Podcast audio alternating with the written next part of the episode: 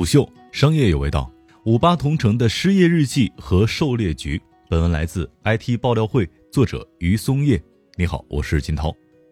五八同城有两次出圈，第一次是九年前，伴随着当红女星杨幂在广告当中的一声大喊，让全国人民知道了五八同城这个神奇的网站。经此一喊，也让五八同城顺利从众多分类信息产品当中脱颖而出，成为行业黑马。但随着近几年招聘、租房等垂直领域均有独角兽出现，杂而不精、不求变革的五八同城渐出没落之势。直到今年，疫情的突袭放大了每个人的就业焦虑，也促成了五八同城的第二次出圈，即五八部落当中失业笔记的走红。这些蓝领们自述疫情之中如何艰难务工的帖子，引起了广泛的关注。以往在互联网世界当中不被关注的蓝领们的生活，被不加修饰地呈现在了大众的面前。不得不承认，互联网放大了人与人之间的沟壑。有网友感慨：“五八同城和知乎简直是平行宇宙。”知乎上随处可见人在美国刚下飞机的小布尔乔亚式的优越，而在五八部落里面却是一望无尽的人生百味、苦辣辛酸。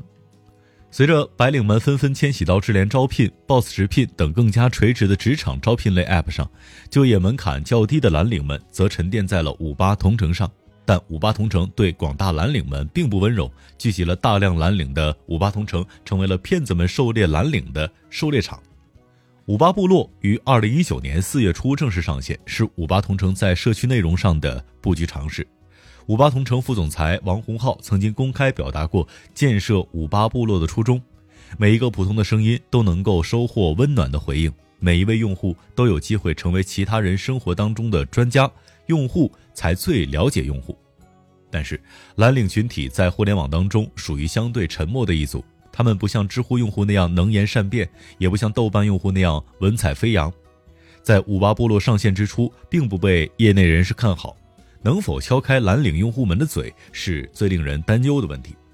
五八同城将议题进行了横向的扩展，包括找同乡、找老乡、交朋友、求助咨询等八个大类，而每个大类之下又各自包含多个具体的部落。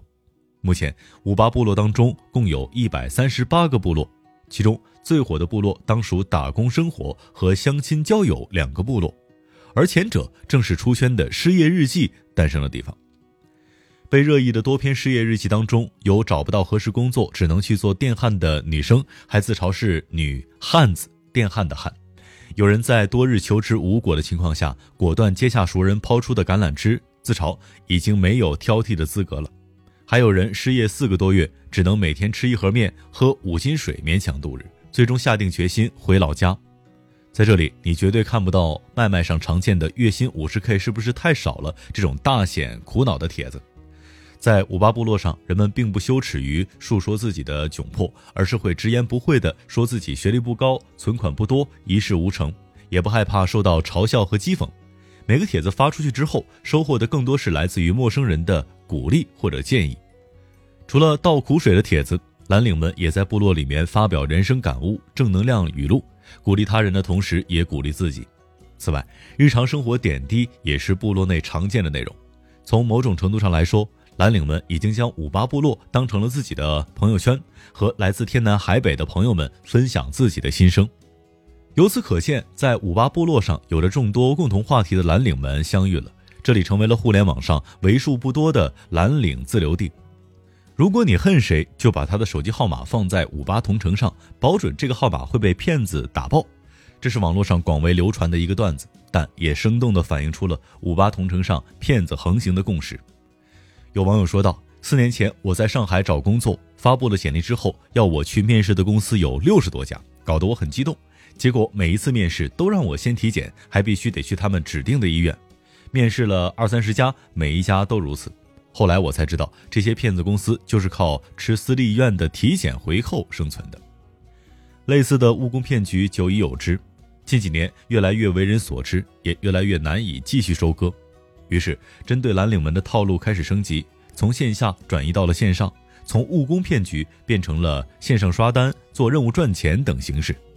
李志曾在五八同城上接触到刷单骗局，说好了一单一结，但是钱是自己垫付，第一单垫了一百块，赚了不到十元，但是第二单对方就要求我刷五百元的单，还忽悠我说垫付的多，挣的也多。结果我付了五百元之后，对方就把我拉黑了。整个付款的过程不走任何平台，而是扫描对方给我的二维码，算是吃了哑巴亏。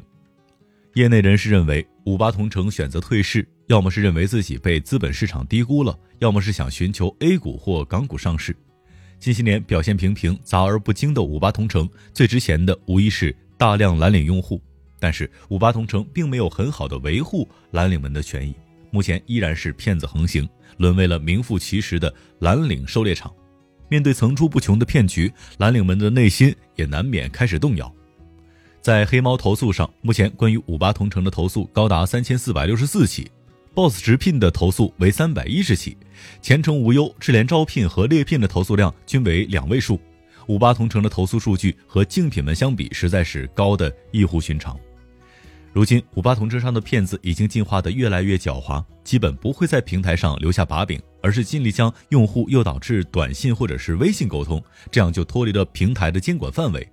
用户在受骗之后，即便向平台举报，五八同城也没有充分的理由把骗子的账号封掉，同时用户也难以对五八同城进行追责。迫于压力，五八同城也进行了不断的整改。目前，五八同城会在对话页面提示用户不要到平台外沟通或交易，也会在求职页面提醒用户拒绝刷单、刷钻等业务，同时也提高了企业审核的门槛。如需招聘，需要上传营业执照、法人信息、对公账号、营业执照这三样之一，骗子的生存空间被进一步的挤压。目前的情况是，由于被骗金额不多，很多人没有进行追究，因此求职者们的实际受骗金额将更为巨大。五八同城上的骗术似乎已经成为了无数蓝领们初入社会的必经历练之一。但从五八部落上线以来，蓝领们对于五八同城的依赖性明显进一步增强。平时只是在求职的时候才会打开的工具型 App，变成了可以对他人倾诉的心灵港湾，还满足了蓝领们的恋爱、交友等核心社交需求。